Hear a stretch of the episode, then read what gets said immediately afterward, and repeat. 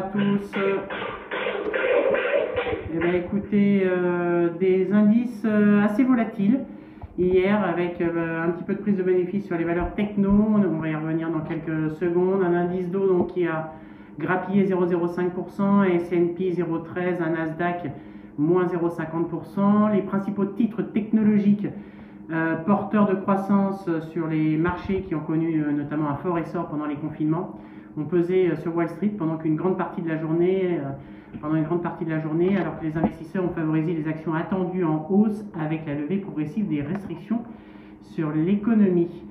Euh, donc parmi les, principaux secteurs du S&P 500, 7 ont clôturé en territoire positif, mais le secteur de la techno a connu les, plus larges pertes, à l'image de Tesla qui a perdu 2,2% pour terminer en, en territoire négatif pour l'année notamment sous l'effet de la chute du Bitcoin qui a perdu 12% hier, puisque pour rappel, le constructeur de, véhicules a investi au moins 1,5 milliard de dollars dans le Bitcoin.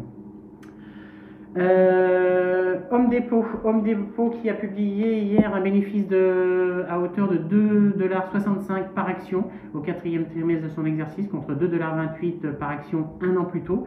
Donc euh, c'est une belle performance.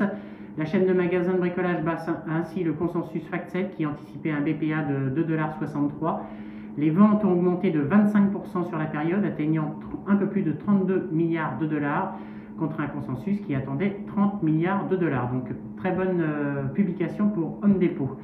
Massive, où les chiffres sont meilleurs qu'attendus également, a publié un bénéfice au quatrième trimestre de 50 cents par action contre 1,09$ euh, l'année passée. Pour autant, euh, le BPA ajusté ressort à 80 cents, là aussi supérieur au consensus qui attendait 11 cents. Les ventes ont reculé donc euh, sur le quatrième trimestre de 17% à périmètre constant, tombant à 6,7 milliards de dollars. Mais là aussi, 6,7 euh, milliards de dollars, mais c'est là également supérieur aux attentes de marché. Hier, il y avait la prise de parole de Jerome Powell, le président de la Réserve fédérale, qui a écarté euh, tout risque de voir les mesures de soutien mises en œuvre par la Banque centrale favoriser la formation d'une bulle financière. Il a également souligné que la politique monétaire accommodante de la Fed resterait en place un certain temps.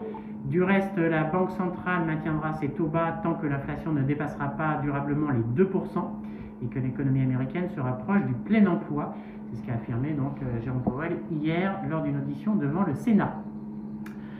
En Europe, eh bien, écoutez, pas mal de volatilité. On a connu une bourse de Paris qui a clôturé dans le vert, en hausse de 0,22, euh, au terme d'une séance assez agitée, là aussi marquée par le décrochage des valeurs technologiques, euh, notamment à Wall Street. Donc il y a eu des conséquences sur le, sur le secteur techno en Europe. Donc un indice CAC qui a clôturé à 5779 points au lendemain d'un recul de 0,11%.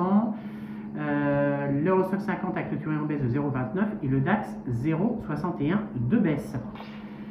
Ce que j'ai pu noter sur la partie obligateur avant de venir aux valeurs, les taux d'intérêt à 10 ans sur la dette française est monté euh, hier jusqu'à moins 0,03%. C'est son plus haut euh, niveau depuis mi-juin 2020 avant de refluer un peu à la suite de l'intervention de Jérôme Powell.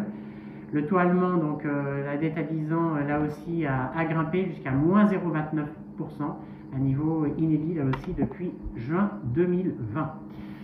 Euh, du reste, la hausse des taux favorise le secteur bancaire et, les assureurs, alors que le secteur aérien au sens large, que ce soit Airbus, Safran, ADP, profite des perspectives d'un rebond de l'activité aérienne, avec notamment le déconfinement en Grande-Bretagne.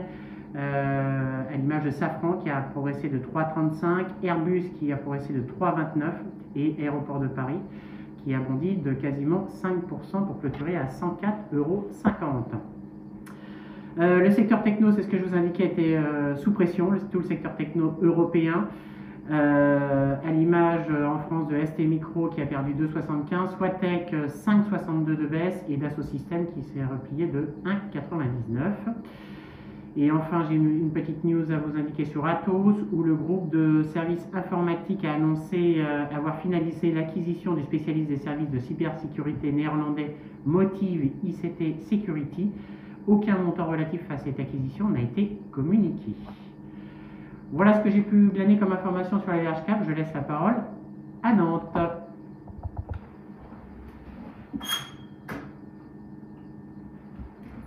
Non, est-ce que vous êtes avec nous ce matin Ah, oui, excusez-moi.